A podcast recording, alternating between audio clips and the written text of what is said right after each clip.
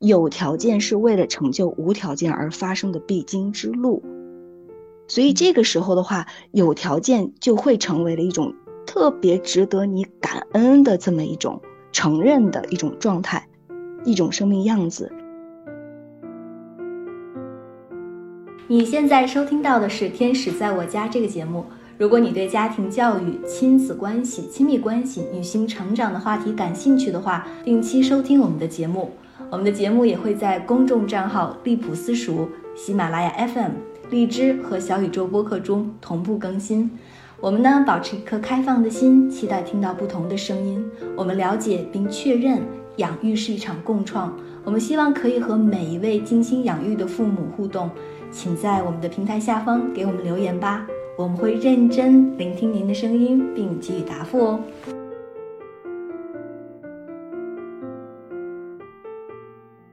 Hello，大家好，欢迎收听新的一期《天使在我家》，我是 DL。Hello，大家好，我是知月。我们这一期呢，想聊一聊无条件的爱，这是知月提出来的。但是，呃，当我看到这个主题了以后，我就脑子里面会有非常多的问号，对，所以我想问一下你，就是为什么想聊这个主题呢？因为说实话，这个无条件的爱有点太大了，然后我都会质问：世界上真的存在无条件的爱吗？嗯，这是一个很好的问题，这也就是为什么其实我很早就想谈一谈无条件的爱了，但是一直不太敢聊。因为就像迪奥说，它太大了，这是其一；其二就是，嗯，它不是一个具体确定的状态。比如说，我们很难去描述它具体是什么，它的形态、它的样子，它是挺无形的这么一个东西。就像你说的本我，或者是我们说回归自己灵魂的那种状态等等，这东西就是，如果你不是的话，想要去聊，就会显得有些刻意。但是其实我们不是想要。获得一种正确的教导，是我们来到一个对它的一种呃观察、了解的这样的一种讨论。这是我今天嗯，就是有信心或者想要去拿起这个话题去聊一聊看的最主要的原因。其实嗯，就是在我接触家庭教育也好，或者是在教育里我们去谈爱的时候，最早接触到的一个话题，嗯，就是无条件的爱。当时我记得在跟很多家庭再去面谈的时候呢，就会说，孩子可能在这个阶段，他的生命力是想要去蓬勃发展，他要想要去冒险、有野心的等等。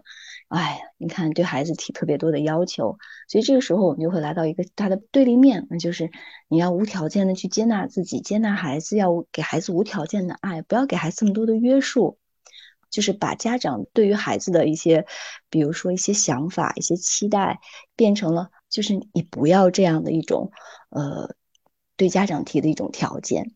然后呢，紧接着在我有了孩子以后，我会特别想要去提供无条件的爱。所以其实无条件的爱在伴随着我自我理解的过程中，一直它都在。那我会阶段性的向无条件的爱提出问号，就是你到底是什么？你真的在吗？那如果你在的话，那你将以怎样的方式向我实现？我正在以无条件的爱爱自己，且我正在以无条件的方式支持支持我的孩子。所以，就比如说我的孩子有很多的想法，你会发现这个想法真的不行，对吧？就是，但他不知道这个东西不行。就比如说我们最早聊到，就是我那小孩就想要去看到那个插线孔，就是尤其是插座那个接头的时候，就想要去摸那个地方。我们知道真的不行，但是当我们要无条件的爱孩子的时候，在这里边，如何去支持他的这样的一种体验？所以，我妈妈总会说：“她说你怎么什么都答应啊？就感觉你根本无底线。”很早的时候，妈妈会经常对我这么说。当然不是说我妈妈错，而是说在那个阶段，我带着一种盲从，就很茫然。所以，它其实是发生了阶段性的变化了。走到现在，我为什么敢聊？是因为我敢去面对一个事实。就这个东西，我目前并不拥有，就是我接受了一个事实，我没有办法在当下完全以无条件的方式爱我的孩子。我现在承认这个事实了，带着这样的一种接纳的状态和清晰的认知的时候，而我们怎么来理解我对孩子的爱？那我想说，我们可以来聊一聊，就是这样的一种意图。嗯，哎，你刚刚这样说的时候，我突然想到了一一种人生的领悟，用一个文字去把它描述出来的时候，其实本身就是一种限制了。然后我们就会以像。外形跟着他去走，就比如说你说这个，嗯，孩子去摸插孔呀，或者做任何一个具体的事情的时候，我们就以这个具体的事情本身去评判我们有没有给予无条件的爱。但是无条件的爱可能是他背后的那个实质，而不是这件事情。嗯，是的，对，所以这就是说，为什么我们要去谈这个概念？因为我在。一些群里，就是比如说养育的群里，嗯，我们经常会看到，呃，我们要给孩子无条件的爱的这样的一种说法，然后呢，想要去达到这样的一种状态，所以就这个时候的话，我就问呢，当以一种具体形态想要去成就这样一种爱的方式的时候，就像你说的，它本身是一个概念。概念本身就是经过我们对一件事情的处理，大脑上的处理，然后呢落回到了一个文字，然后我们在文字里再口口相传，然后我们在这个文字里，然后呢想要去理解这种不可描述的状态的时候，带着我们对这个东西的局限性，这个局限性是我们的经验、我们的认知、我们的判断、我们背后的那些信念。对，所以我最早理解这个无条件的时候，就会说，哦，其实很多家长在曾经，他的对立面就是有条件嘛。那这个条件，比如说，你得按我的来啊，我是为了你好，你必须活成我想象的、期待的那种样子，超出我认知范围的一些举动，我可能接纳不了。这些就是我们曾经说的，可能会强烈的那种生存意志上的一些条件限制。有条件就是那不行，不可以这样。但无条件呢，并不是在这里变成了啊，你要什么好的，我给你什么，而还是那种该给什么给什么。所以就在养育里，我们过去也在谈，就比如说嗯，揍孩子呀、骂孩子呀等等，就是我们落在了一些形式里。所以走到现在，我其实想说的就是，我们从一个概念。然后用这个概念落回到了我们行动的形式里，而在形式上不断的在做文章。我不知道你是否有这样的体会？我们很难去不判断嘛，这这是不是一个事实？我们总带着一些判断再去了解，所以就像你说的，那当我们落回到判断的时候，就走到了形式，所以就变成了一种在养育里的，嗯，不要打，不要骂，这些都不对。但其实，在禅宗的很多公案里，你会发现师傅就是当头棒喝。这个棒 喝有直接开骂的，有直接给当头一棒的敲醒的，这种很多很多。所以，就你说，当我们在落回形式里再去谈爱的时候，谈养育的时候，它其实本身就已经是限制了。我们在这种状态里再去追求任何的无条件，它都其实是一种背离无条件的一种方式。啊，这是我今天得出的一个结论吧。嗯，你说这些时候，我就想到那个《天生有罪》里这个作者他的妈妈。我记得我们以前也聊过这个小片段，就是他妈妈狠狠的把他打了一顿，因为他的孩子做了一个特别不好的事情。到午饭吃饭，然后电视上正在播放这个嗯男孩他喜欢的电视节目的时候，他妈妈还是会把他叫下来去看这个电视，让他。儿子就说：“妈，你刚刚都已经狠狠的打了我一顿，然后为什么现在就像什么事都没有发生一样，继续叫我去看这个电视？然后他就特别困惑。然后他还说：我打你是因为你那件事情做错了，但并不代表我不爱你。然后你该看电视的时候看电视，该给你做饭的时候我还是会给你做饭。所以我觉得就是。”这也有一点像，就我们自己平时对待我们自己的方式。每次我不知道就是无条件的爱是什么的时候，我可能会反观拿我自己来说，如果我今天这个播客没有录制好，或者是说这个作业没有达标的话，嗯，我会不会依旧对我自己好？就是很理性的、客观的去看待这件事情，就事论事，而不是就因为这件事情而评判我这个人行或不行。所以我觉得对小孩的话。可能也是同理，是这个意思。我能理解你想说的。就像我最近，呃，听到一个故事，还是蛮有意思的。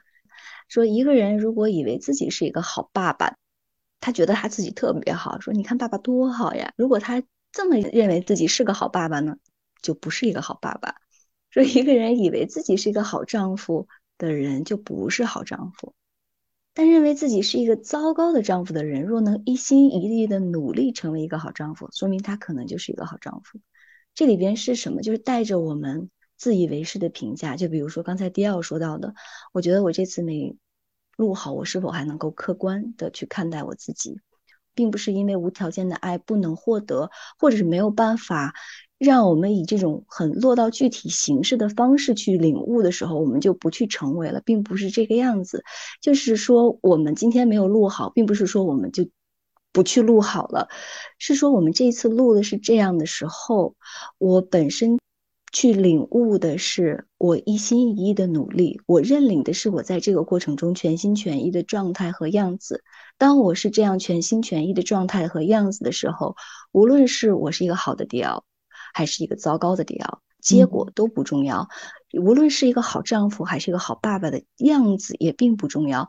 我对我自己的认知和评判，并不能够影响我的努力和付出，而我的努力和付出和我最终的那个结果也是不能够匹配的，因为我成全的是我这个整个过程过程中的这个样子。所以就是说，当我们总是一味的在有所成。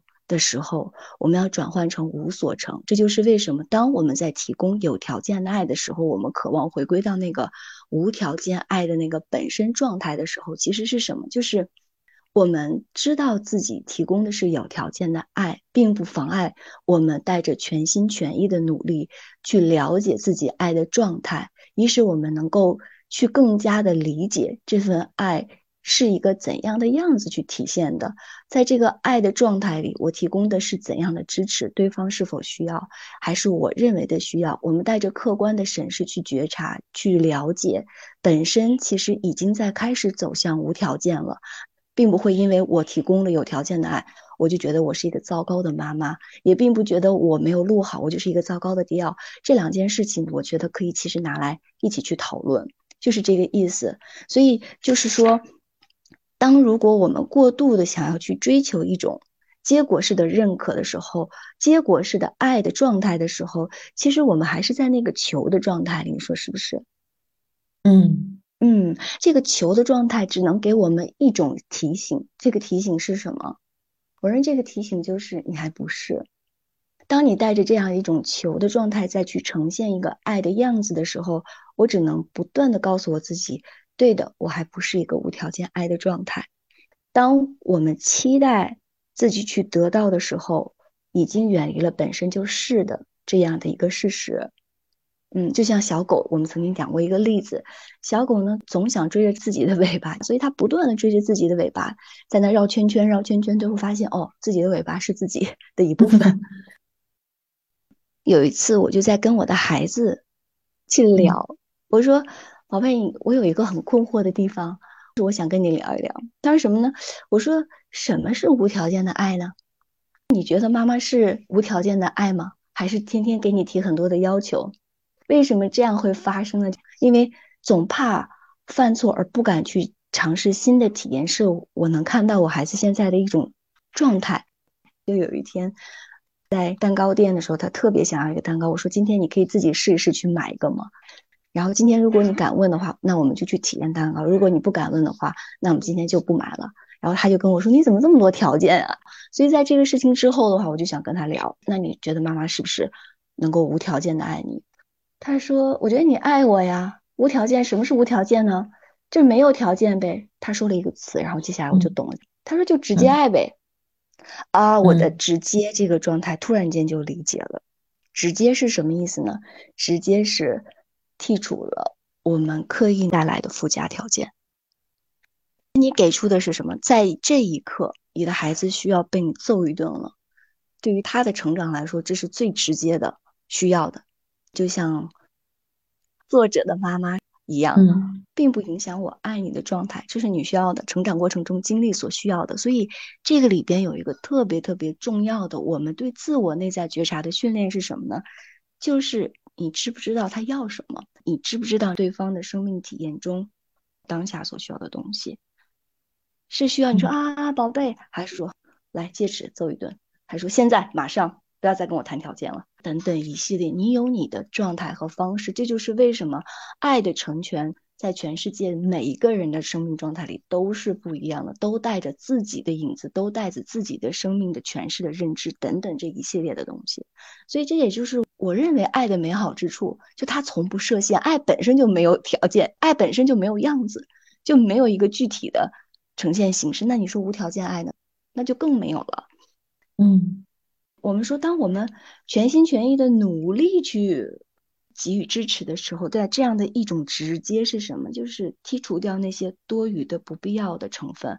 这就回到了我们为什么要探讨这件事儿。探讨本身就是一种概念，落回到了文字，是经过我们的大脑的处理、认知的偏颇等等，还有我们与生俱来的这些东西的执着，是吧？所以呢，这个直接我们就要去好好理解了。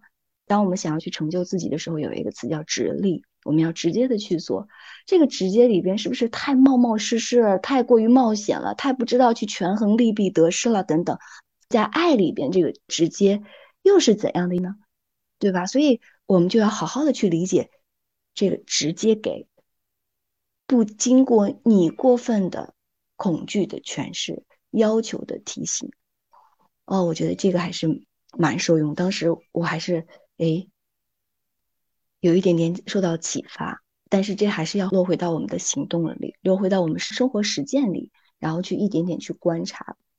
对我曾经在无条件的爱里有一种特别强烈的渴求，拿过来跟大家分享，就是经常喊口号似的说，对孩子要给无条件的爱呀，无条件的支持呀，孩子生命是呃一张白纸等等。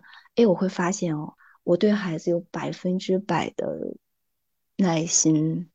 包容和接纳，但是对身边的其他人没有。就比如说，当你小心呵护这样的一个小生命的时候，你愿意百分之百全部都奉献，没有问题。但你会发现，无条件的爱它本身是一种震动状态。如果你局限于一个具体的人的时候，只对了某人，比如说我刚才说到的孩子，而不是一种全部范围的时候，抱歉，那也不是无条件的爱。你再口口声声的说我要给孩子无条件的爱。当你不是的时候，你不可能给出，所以无条件的爱描述的，就像刚才最早第要说的是什么？是那种你的本来面目，生命的本来状态。嗯，啊，所以如果大家要去觉察自己提供爱的方式，你看看你对老公、对身边的其他人是否一样全然的该给什么给什么的时候，我指的这个给是该给。棒喝的时候给棒喝，该给支持的时候给支持。你看你给的是什么？你是否能够像给孩子一样？如果做不到，你只把你无条件的爱给了孩子，那只是一种头脑上的，我认为的单方面片面的爱，那并不是无条件的爱。嗯，所以它的不可描述，却有一种让我们去检查自己提供的是不是的一个方法。嗯，我觉得这是我自我检查的一种方法，我才意识到。所以我就放下了那个执着，我不能全然的给出。我发现是的，那我还没有震动到我的本来面目，震动到我高频的那个无条件爱的状态，我也就很坦然的接受。你说这个，我就想到一件事情：当我们嗯，就是因为别人的某一件事情而生气的时候，其实就瞬间可以回归到自己身上，就是我是不是也是不允许我自己做对方。让我们生气的这件事情，对我们是不是也没有办法完全的包容我们自己？所以你刚才所说的，就是我们对于孩子给出无条件的支持的时候，其实心里面会有一种，包括我可以觉察到我自己的一个点，就是说他还小嘛，每个人小的时候都会经历，嗯，这样的一个。呃，无条件的爱的话，等他以后走到社会，就算是有限制，他也能呃有自己的生命力呀之类的。就感觉这种无条件的爱是给予孩子的，而成年人，毕竟你是已经是一个社会人了，你需要就是 behave yourself，嗯，乖一点啊。对对对，所以在跟人去打交道的时候，我已经是非常适应这个社会，而。打交道的另外一个人，不管是朋友或者是某一个人吧，对于同一件事情，他的反应和我对待这件事情的反应有很大的出入的时候，我就会第一时间就会很生气。他说：“如果是我的话，我肯定会这么这么做，但他凭什么？为什么会这么做？就会有这种的愤怒感。而这件事情如果发生在小孩子身上，我们就可以说：哎呀，小孩嘛，对吧？嗯，所以就感觉这种嗯无条件的爱给予孩子的时候是更容易的，对对，嗯，所以对于成年人的话，我觉得在这一方面。”对，限制会比较多，但我觉得，就我这一两次，就是当我发现我有这种的情绪上来的时候，我就会说，哎，如果遇到同一件事情，我是否会允许我自己就可以直接拒绝对方，可以直接把自己的需求放到第一位，变得就是跟他一样这么自私的一个人的话，我觉得我我行不行？问完我自己之后，我就说，哎，其实也行，只是我可能。一直内心里面会抵触或者不允许我自己这样去做，我自己有内在的限制。当我这样想完了以后，对于别人的那种的评判和愤怒的那个情绪就会降很多。所以我觉得这个时候，每次起情绪，再把它再重新引回自己身上，允许这种，就是扩大这个限制的范围吧。所以我的理解，这个无条件的爱，可能就是在每一次发现有条件的时候。再回归到自己的这样的一个过程，嗯，我同意。因为如果无条件的爱是什么都不是，而是是你的本来面目的话，就是我们设置的这些剧情，是因为我们需要这些限制去超越，然后去回到那个状态里。所以你看，无条件的爱，它不是一个就是我要什么给什么，所以我才会因为对方给了我我不要的，我会愤怒，对吧？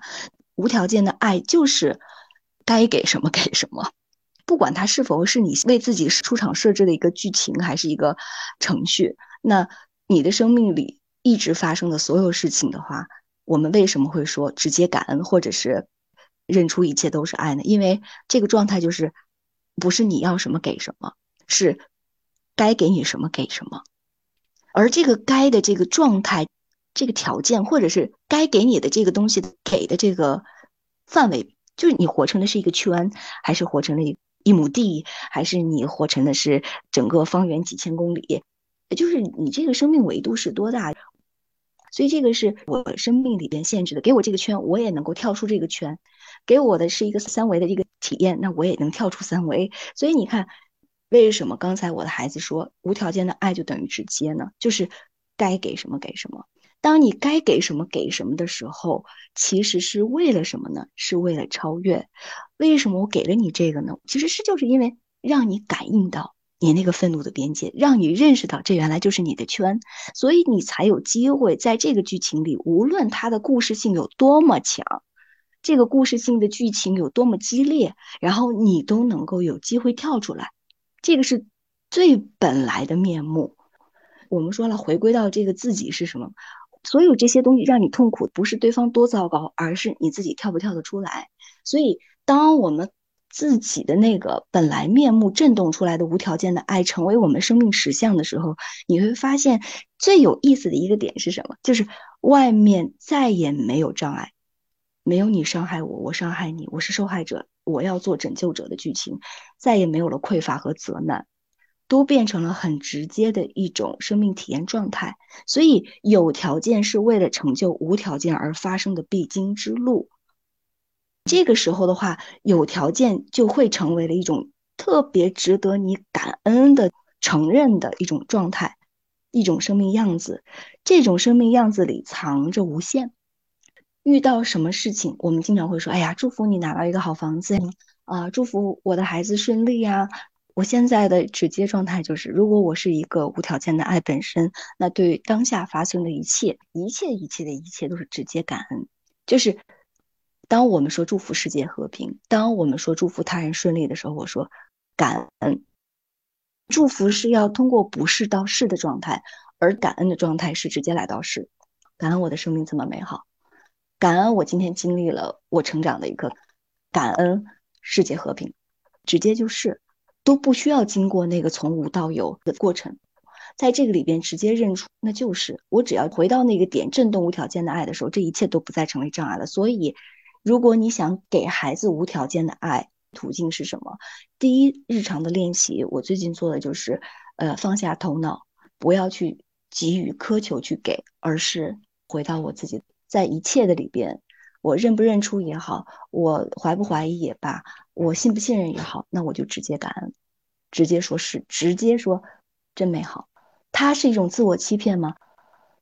它是你认出那个障碍已经不再是障碍的一个最直接的路径，所以外面。这些剧情它动不了你，就是它也有，不是说啊外面没有暴风雨了，是你回到了那个暴风眼的核心，到了暴风眼，不再随着暴风转了，所以外面还会发生非常非常多故事性很强的剧情，但是你从经历者会慢慢慢慢走到了一种什么叫做旁观者，你变成了一个听故事的人。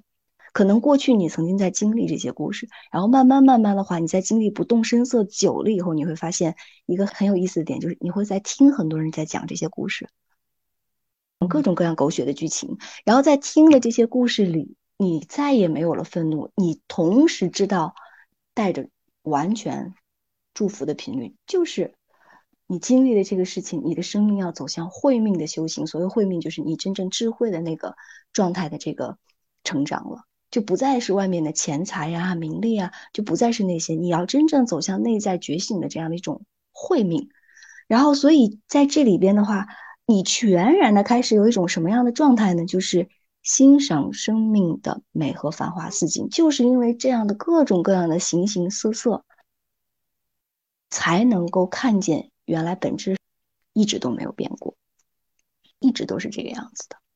嗯，所以我也去理解植物。然后我看到植物也不可能一直因为想要喝水而喝水，那会被淹死；不可能一直想要因为光合作用而生长，而不经过冬藏；也不可能说一直结果，有了白天就要该给黑夜，有了雨露就要经历一段时间的干燥。